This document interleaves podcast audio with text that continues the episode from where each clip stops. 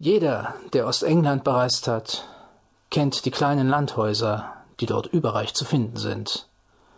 Diese kleinen Gebäude, ziemlich dunkel, gewöhnlich italienischer Stil und umgeben von 80 bis 100 Acres großen Parks.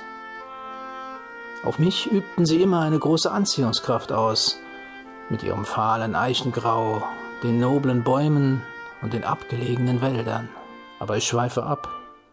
Ich muss Ihnen vielmehr von einer Reihe von merkwürdigen Ereignissen berichten, die in einem solchen Hause, wie ich es zu beschreiben versuchte, geschahen. Es handelt sich um Castringham Hall in Suffolk. Seit dem Zeitabschnitt, in den meine Geschichte fällt, ist an dem Haus sicher eine Menge verändert worden, aber die wesentlichen Elemente sind immer noch vorhanden. Italienisches Portico, quadratischer weißer Häuserblock, innen älter als außen, der Park mit Randgruppen von Wäldern, das wär's. Das einzige Element, welches dieses Haus von etlichen anderen unterschied, ist fort.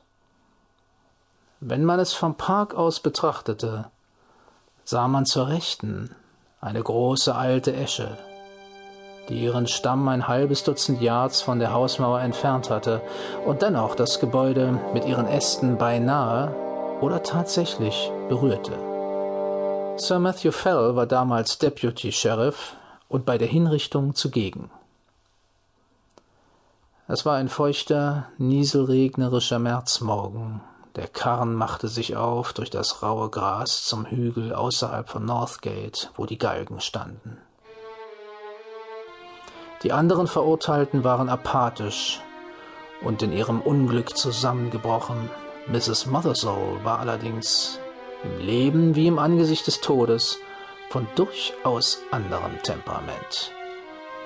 Ihr giftiger Zorn, wie es ein Zeitzeuge ausdrückt, machte solchen Eindruck auf die Anwesenden, ja sogar auf den Henker, dass es für alle, die sie sahen, zur Gewissheit wurde, dass sie den lebendigen Anblick einer wahnsinnigen Teufelin böte.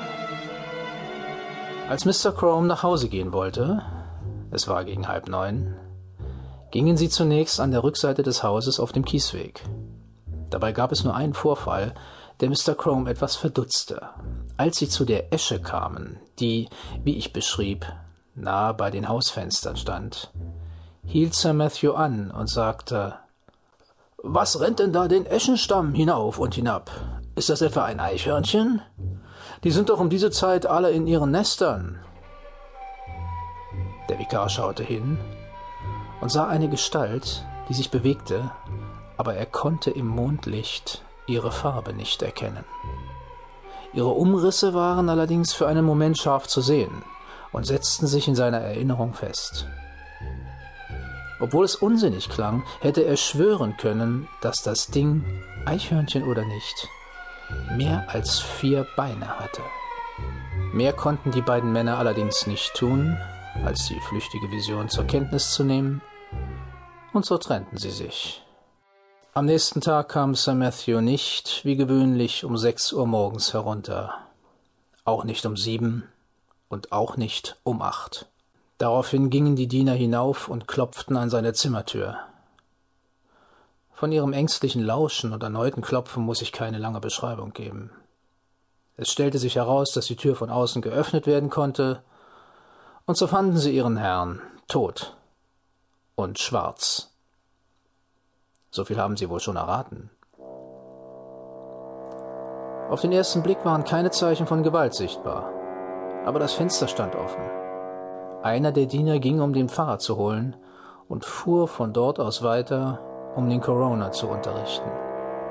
Mr. Crome selbst kam zum Landsitz so schnell er konnte und wurde sogleich zu dem Zimmer geführt, in dem der Tote lag. In seinen nachgelassenen Papieren finden sich einige Aufzeichnungen, welche seinen aufrichtigen Respekt und sein Beileid für Sir Matthew zeigen.